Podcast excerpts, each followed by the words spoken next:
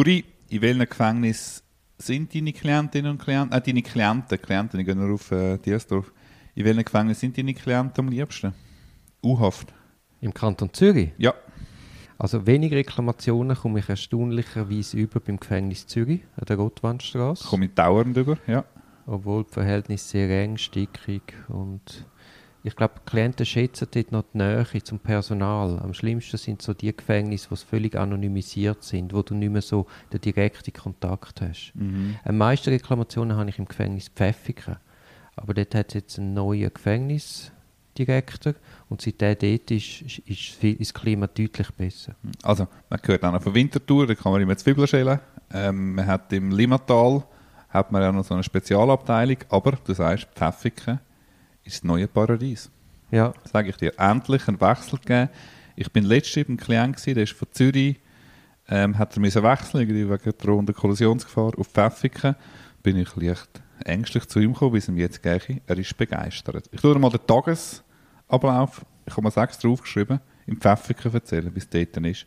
Aber jetzt tun unsere Klienten nur noch auf Pfäffiken, bitte. Also sehr ein innovativer, junger Direktor, der auch den Mut hat, etwas auszuprobieren. Und ich lade gerade das Wort, Aha. aber ich habe ein paar, ich habe das Traurige, und das nimmt dich als Anwalt mit, wenn du Klienten hast, die sich das Leben nehmen. Ich habe das dreimal gehabt Ein Horror, ja. und dreimal im Gefängnis Pfäffiken. Wahnsinn. Wahnsinn. Also, das ist jetzt glaube wirklich anders. Zwischen 7 und 7,45.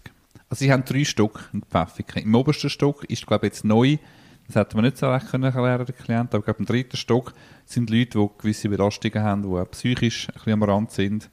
Ein bisschen eine Vorstufe von Limata, weil sie zu wenig, Angst, äh, zu wenig Platz haben, aber einfach, wo es, glaube ich, eine nähere Betreuung bekommen. Aber die ersten zwei Stück mit etwa rund 80 Personen drin sind vom 7 bis 7.45 offene Türen, offener Hof. 45 Minuten kann man Stock auf, Stock ab, man kann zueinander auf Besuch in die Zelle gehen, man kann auf den Hof.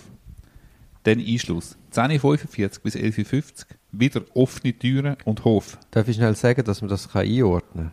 Ja, ich komme gerade dazu. Komme ist grad- 24 Stunden, von 24 Stunden ist man 23 Stunden eingeschlossen. Genau, das zweite eingeschlossen gewesen, allein das zweite. Also 10.45 bis 11.50 offene Türen und Hof. Dann wieder Einschluss. Vom 1 bis um 10 vor 5 wieder offene Türen und Hof. Also dreimal am Tag offene Türen und Hof während mehrerer Stunden. Gegessen wird zwischen 7 und 7.45 dann am 11 Uhr gibt es Essen und am 4 Uhr gibt es Essen. Das ist ein bisschen früh, oder? Aber also wirklich super Verhältnis, sehr grosse Zellen. Sie sind in einer Viererzelle zu dritten. Das ist wirklich groß mit einem riesen Screen, mehrere Tische und, und, äh, also, und Schränke und so. Und ich, mein Klient ist wie verwandelt. Ist wie verwandelt, es geht ihm besser. Er kann die Haft besser annehmen, er kann sie besser aushalten. Er braucht weniger, per also braucht natürlich immer noch Perspektive, aber es ist einfach lebbar. Die Haft ist lebbar. Also ganzes grosses Kompliment nach Pfäffiken. So muss es sein. Kann gut sein. Ist das ein neuer Drive? Ist das im, im Fairschen Drive? Äh, unsere Ja. Regierungsrätin macht viel. Sie hat jetzt im Recruiting vielleicht auch mitgemacht. Das ist wirklich innovativ. Ich habe nicht gewusst, dass das ein junger neuer Direktor Mhm. ist. Aber äh, hey, so ist gut. So ist lässig. Es ist dann auch so gewesen mit, äh, wegen Corona, dass man ja dann eingeführt hat, dass Gefängnispsych digital möglich sind.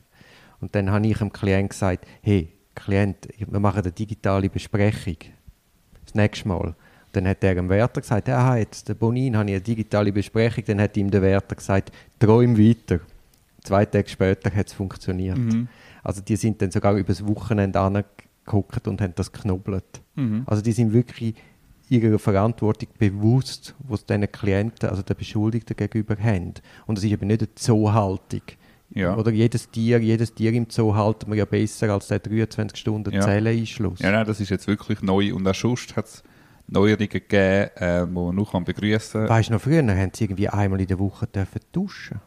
Das weiß ich nicht genau, aber Wahnsinn. Ja, Ja, Wahnsinn. ja. Noch sind stinkend in der Einvernahme gesessen. Mhm. Ja, also das transportiert ja dann auch etwas. Und dann hat ja vielleicht der Staatsanwalt noch das Gefühl gehabt, also es ist mangelnder Respekt ihm gegenüber oder weiß ich was. Mhm. Und es ist allen dient, wenn die Leute in der Untersuchungshaft nicht leiden müssen, zumal wir so etwas wie die Unschuldsvermutung haben. Ja, logisch. Also, Mhm.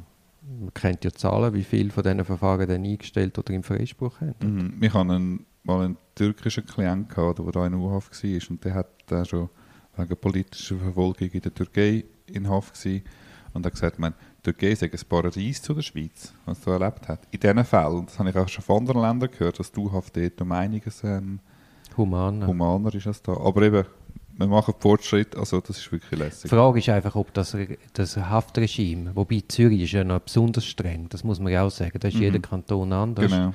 Aber ob das nicht System hat, weißt du, so der Geständnisdruck Ja, zu natürlich. erhöhen. Es ist der fünfte Haftgrund. Oder mittlerweile vermutlich der achte. Hat sicher noch neu gegeben. Früher habe ich immer gesagt, das sei der fünfte Haftgrund. Weil es ihm gut Ah, Nein, das ist der fünfte oder der sechste, weil er soll gestehen. Genau.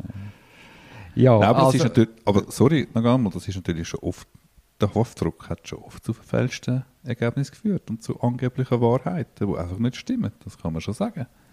Also es gibt Haftgeständnisse, die mit dieser angeblichen materiellen Wahrheit so hoch gehalten wird, gar nichts zu tun haben. jetzt sind wir auch gerade schon beim äh, heutigen Thema, nämlich der Verfahrensleitung. Das ist äh, StPO 61 bis 65. Die Mhm. haben wir uns ja heute vorgenommen. Also das Verfahren leitet das Untersuchungsverfahren bis zur Einstellung oder bis zur Anklageerhebung ist der Staatsanwalt zuständig. Mhm. Im Hauptverfahren ab Anklageerhebung bis zum Urteil ist der Präsident vom Kollegialgericht oder der Einzelrichter. Also mit der Rechtshängigkeit, ja. Und die Rechtshängigkeit ist mit was? Mit der Anklagebewegung oder mit Ja. Überweisung Verdachten? Mit Anklageerhebung. Genau. Und im Übertretungsstrafverfahren ist die Übertretungsstrafbehörde zuständig. Genau. Jetzt haben wir da auch Bestimmungen über Disziplinierungsmaßnahmen, wo die Verfahrensleitung gegenüber den weiteren Parteien hat. Magst du dich an, an, an den Fall erinnern, wo eine Kollegin von uns in einer Einvernahme insistiert hat Mhm. und der Staatsanwalt sich geweigert hat, eine Protokollnotiz zu machen? Sie hat dann weiter insistiert Mhm. mit dem Ergebnis, dass er ihr dann disziplinarisch gekommen ist und ihr eine, eine Buß, eine Disziplinärmaßnahme, also einen Ordnungsbuß ausgesprochen hat, weil sie den Geschäftsgang gestört hat, weil sie eine Protokollnotiz hat wählen. Unglaublich. Ich habe noch nie ein Problem gehabt, mit Protokollnotizen zu erstellen. Also es ist ja schon komisch, wenn du als Staatsanwalt eine Protokollnotiz nicht willst machen Also da musst du ja dann schon fragen. Ich hatte letztens auch den Fall, gehabt, dass ich interveniert habe in einer polizeilichen Einvernahme und dann hat der Polizist eine Protokollnotiz gemacht und ich habe dann gesagt, ich will die diktieren und dann hat er gesagt, nein, er er sei der Pro Protokollführer. Und dann habe ich gesagt, ja, ja, du bist schon der Protokollführer, aber schlussendlich muss ja die Protokoll wiedergeben. Es ist ja meine Protokollnotiz. Also sie muss ja wiedergeben, was ich jetzt beanstande und nicht, was du allenfalls verstehst oder willst, Protokoll. Also oft gibt es einfach eine zweite Protokollnotiz von der Staatsanwältin und vom Staatsanwalt. Das ist ja dann kein Problem. Ja, ja, Oder? Man genau. kann sie sagen, wie sie es gesehen haben. Aber man hat natürlich ganz klar Anspruch darauf, dass man kann in einer Protokollnotiz sagen wie es ist. Genau. Also wie man es erlebt hat. Ja. erlebt hat. Ich habe dort noch ein anderes also mitbekommen, weil ich Verfahren war. Leider ist dort äh, in dieser spektakulären Einvernahme ist leider meine Stellvertretung gewesen, nicht miterlebt. Dann hat es dort eine Diskussion gegeben Protokollierung. Irgendwie die Frage, der Verteidiger hat maniert, die Frage sei anders gestellt worden, hätte sich aufgeschrieben, anders gestellt worden, als protokolliert worden das hat man immer wieder. Ja. Weil man natürlich Mundart redet, unter Mhm. Umständen, aber auf Schriftdeutsch Ja. das Zeug formuliert. Ist auch noch gefährlich, weil der Staatsanwalt hat eben nicht die Fragen vorgelesen und die Antworten diktiert, sondern hat einfach gefragt, durchgefragt auf Mundart, wie du sagst, und das, da hat dann der Verteidiger etwas moniert, nein, das stimmt so nicht. Und da hat der Staatsanwalt gesagt, doch, doch, das stimmt so, und der, und der Verteidiger hat dann verlangt, mit der Protokollseite in der Hand, verlangt, dass, dass man das, ähm, dass man das richtig stellt und hat die Protokollseite nicht mehr hergeben, hat sie in der Hand gehalten, Protokollseite so in der Hand gehalten. Und der Staatsanwalt hat dann wieder nach dieser Protokollseite gegriffen. Und was hat der Verteidiger gemacht? Er hat sie weggezogen. Oh Dann nein. hat der Staatsanwalt ins Leere gegriffen und das hat einen Ordnungsbuß gegeben. Ja, ja Disziplinarmaßnahme. und das ist, ja, Der funny Kampf. Story. Ja. der Kampf. Ich hatte einmal den Fall, gehabt, dass während der Einvernahme sind äh, Dokumente zirkuliert. Mhm. Ich würde etwa sagen, zehn Rechtsvertreter im Raum. Mhm. Und dann zirkuliert das Dokument und dann ist das Dokument gewesen, ein Vorhalt aus einer Anwaltskorrespondenz. Mhm. Und ich habe dann das quasi monopolisiert. Aufgesprungen, das Mhm. Dokument genommen, monopolisiert und Protokollnotiz verlangt. Das sei Anwaltskorrespondenz, das habe ich da gar nicht zu suchen. Und dann ist natürlich auch die Hölle los in diesem Raum. Und ich habe mich dann geweigert, das auch weiterzugeben, weil natürlich dann alle erst recht sich Wunder genommen haben, was Ja, da ja. drinnen steht. Ja. Und du bist diszipliniert worden. Nein, nein, ich hab- bin dann auch durchgedrungen. Also man Ja. hat sich dann so geeinigt, dass der Polizist mal unter Verschluss haltet und dann hat die Staatsanwältin müssen darüber befinden. Ich habe noch nie einen Ordnungsbus bekommen. Ich Soll ich auch jetzt nicht. stolz sein oder sind wir zu wenig scharf? Das ist immer so eine Gralsfrage, nicht? Ich habe auch noch nie einen Strassenverkehrsbus bekommen. Noch nie? Nein. Okay, ich verweigere die Aussage.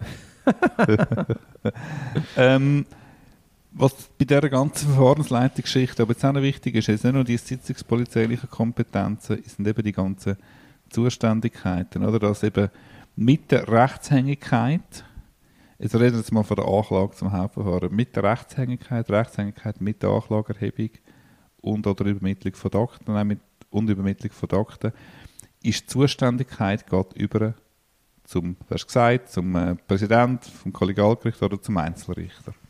Und somit, welche Kompetenzen gehen über? Alle Kompetenzen nach StPO gehen über, also insbesondere auch Zwangsmaßnahmen, Aufträge an Polizei etc., also auch die ganzen Amtsbefugnisse gehen über. Ja, das, das verkennen gewisse Und Staatsanwälte. die Staatsanwälte kippen dann eben von dem hierarchischen Verhältnis, also von oben unten, müssen sie ins kontradiktorische Verhältnis, das haben wir schon ein paar Mal ja, besprochen, der Rollenwechsel. Anträge stellen, Genau. ja, was sie nicht machen. Und ich habe das mal erlebt, da ist Anklage erhoben worden gegen einen Sexualstraftäter. Und nachher hat während der Hauptverhandlung hat der Staatsanwalt, der der damalige zuständige Staatsanwalt, hat er noch einen Ermittlungsbericht eingereicht von einem Polizist, der ihn nach Anklageerhebung noch beauftragt hat mit weiterer Abklärung. Irgendein Nebenpunkt war äh, für eine Indizienkette. Ein Nebenpunkt für eine Indizienkette. Und da bin ich natürlich aufgesprungen und habe relativ harsch kritisiert, ähm, dass man entweder die Anklage muss zurückziehen muss, das kann man bis zur Behandlung von der Vorfrage kann man die Anklage zurückziehen und sonst äh, hat man keine Kompetenzen. Du kannst nur durch den Rückzug von der Anklage Kompetenzen wieder erlangen und hat da wirklich ein bisschen wie Siras da. Und dann ist die Verhandlung vertagt worden, weil es sowieso mehrtägig gegangen ist und dann habe ich dann am Nachmittag von dem zuständigen Staatsanwalt das Telefon bekommen und hat sich nicht, ähm, nicht groß darauf eingeladen, aber hat das versucht zu sagen, glaube, er, er nimmt das zurück oder er muss es nicht unbedingt ins Recht weisen, ob, das so, ob man das so könnte belassen und hat dann, glaube ich, ein bisschen Muffensausen bekommen. Also ich habe nicht weitergemacht, ähm, es ist zu wenig relevant gewesen, ich habe dann müssen irgendwie Geschirr verschlagen, oder?